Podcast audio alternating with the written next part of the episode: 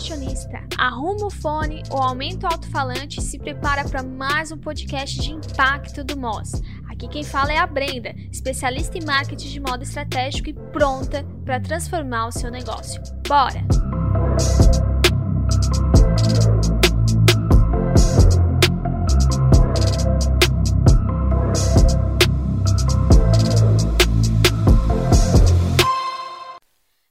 Hoje, nesse podcast, a gente vai bater um papo gostoso, um papo que é bem assim para arrumar nossas estratégias, bem divisor de águas, sobre foco, sobre produto, sobre diferenciação.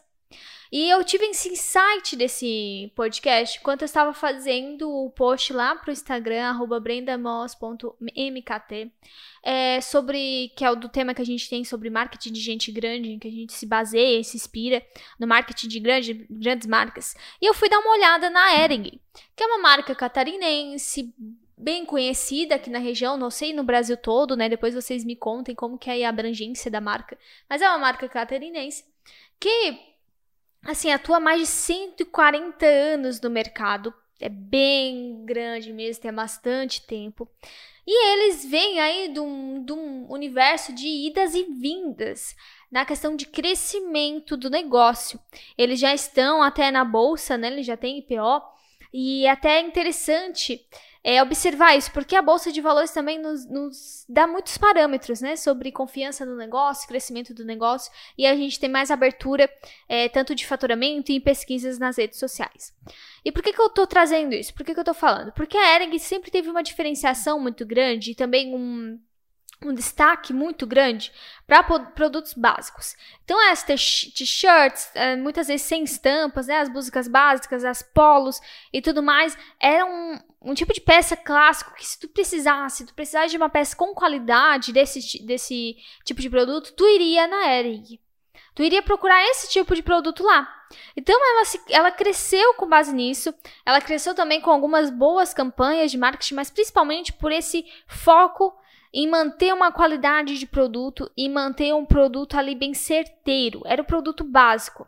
Ela se vendia nisso, né? De, ser, de ter peças básicas, peças que você quer. É, peças que você precisa, né? Porque todo mundo precisa de uma peça básica. Mas o que aconteceu?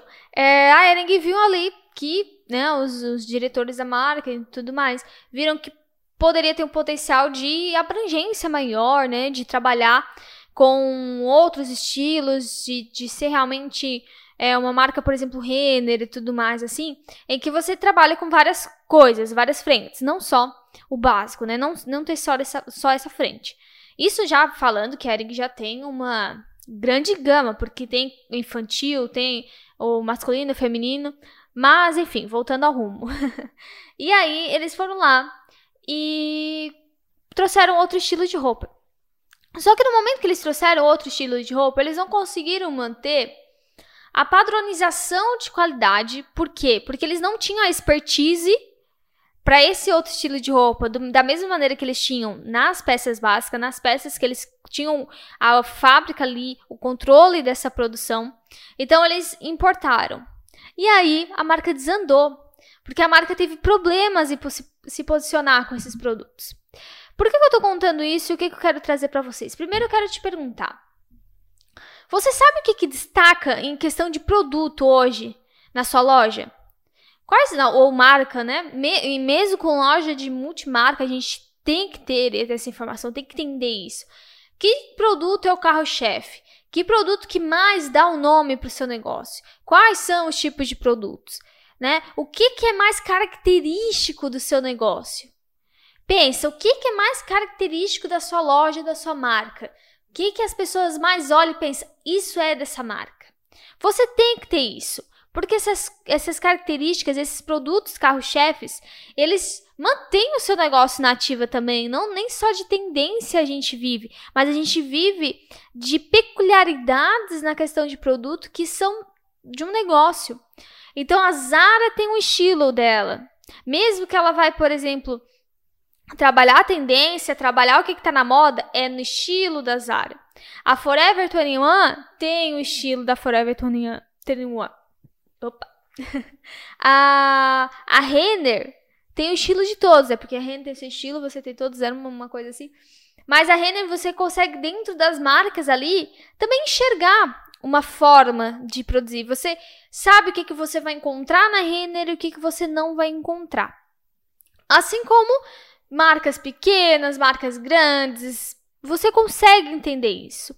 E, você, e isso é importante para o público entender. Porque se você vende tudo, você simplesmente está concorrendo com tudo. E aí você tem menor chance de destaque. Essa é a real. Você não pensa que, ah, eu vendo tudo de tudo um pouco, eu vendo de tudo que é jeito e tudo mais, eu tenho tudo. Se o cliente quiser, eu tenho tudo. Isso não é uma vantagem. Você tem mais concorrência, porque você não tem um destaque ali. A não ser que tu me diga assim, ah, eu vendo tudo, mas eu vendo tudo a 10 reais. Então, assim, eu tenho tudo que a pessoa quiser, mas o meu foco aqui é os 10 reais. Aí a pessoa vai, não porque tu vende tudo, mas porque tu vende tudo a 10 reais. Porque querer alcançar tudo, muitas vezes a gente quer isso, né? Muitas vezes chega aqui um pessoal para falar comigo, assim, que tem uma ideia de negócio legal, mas assim, quer muita coisa, quer fazer muita coisa, quer agarrar o mundo ao mesmo tempo, quer fazer milhões de coisas já pro seu negócio e calma. Primeiro que você é uma pessoa só, ou você tem uma equipe pequena nesse começo, e o seu cliente não vai entender o seu negócio e ele não vai fidelizar, ele não vai pegar essa ideia se essa ideia for muito complicada de se absorver. Você tem que ter uma liga entre todas as suas ideias. Você tem que ter um conceito ali bem redondinho de como tudo vai funcionar. O foco é muito importante. Então vamos lá recapitulando. Primeiro, entenda teus carros-chefes. Entenda o que mais destaca o seu negócio. Pô, eu sou uma loja aqui multimarca, mas o que mais vende, o que mais está atraindo o público são as peças de alfaiataria que eu trago. Ou então são as peças de malha que eu trago. Ou então são as peças de jeans que eu trago. Entenda o que que seu público está mais gostando e o que, que é mais destaque do seu negócio. Entendendo isso, você vai trabalhar repetições, você vai trabalhar a personalidade do seu negócio e aí você vai ter mais assertividade tanto no teu marketing quanto nas vendas, tá? E, outra, e aí entrando nisso a gente tem o foco. Que aí foi a segunda parte que eu falei, que você precisa ter foco. Você precisa primeiro deixar uma coisa muito bem feita antes de partir para a próxima. Ou, ou, mais ou menos feita assim, mas não adianta querer começar várias ideias ao mesmo tempo, porque não rola, vai dar tudo errado. Isso é só se você for uma super heroína. Não vai nessa. Vai com calma, faz uma coisa de cada vez e faz essa uma coisa bem feita. Então, vai lá. E você entender o que, que funciona mais, entenda também o foco do seu negócio. Não adianta você já querer começar vendendo roupa básica, roupa de festa, peça de decoração, aí eu também vendo consultoria de estilo, não sei o que. Calma! Se, se concentra numa coisa primeiro e faz essa coisa se crescer um pouco. Quando essa coisa crescer um pouco, você tenta juntar outra coisa tendo o mesmo sentido, porque elas precisam ter o mesmo sentido, né? Tipo, ah, não adianta eu querer aqui. Eu vendo peças básicas, é, peças de dia a dia, roupas assim mais de multimarca de dia a dia. E também quero, junto com essas roupas de dia a dia, vender papelaria e vender traje de festa eterno masculino. Cadê a conexão? Então, cria três negócios diferentes, com nomes diferentes, com marketing diferente, com estratégia diferente, porque conectar esses três não rola. E tem muita gente perdida nesse rumo aí. Você precisa que as coisas façam sentido. Por isso que eu sempre gosto, e eu vou finalizar esse podcast com isso, que é pergunta o porquê. Quando você estiver pensando numa ideia, pergunta por que, que eu quero isso. Tá, e o que, que isso tem a ver com o meu negócio? Se pergunta, se questiona, anota essas respostas, analisa bem elas. Vê se isso tem coesão, vê se isso está estratégico, vê se isso faz sentido, vê se isso é compreensível tá? E não viaja tanto assim, em criar um monte de coisa, se concentra no simples bem feito primeiro. Faz o simples bem feito, faz o bom feijão com arroz e depois vai partindo para as evoluções. Você não precisa começar já de início criando a roda. Não precisa, mas se você conseguir criar a roda, top. Mas não precisa estar tá criando a roda nesse começo. Faz o básico bem feito. Tem muita gente que não faz nem o básico. Então, se você começar com o básico bem feito, já tá top. E aí você vai evoluindo. Entendeu? Entendeu? Então é isso, gente. Foco, entender os seus diferenciais, porque isso vai te ajudar no marketing, nas vendas, em tudo. E tenha essa clareza sobre o seu negócio.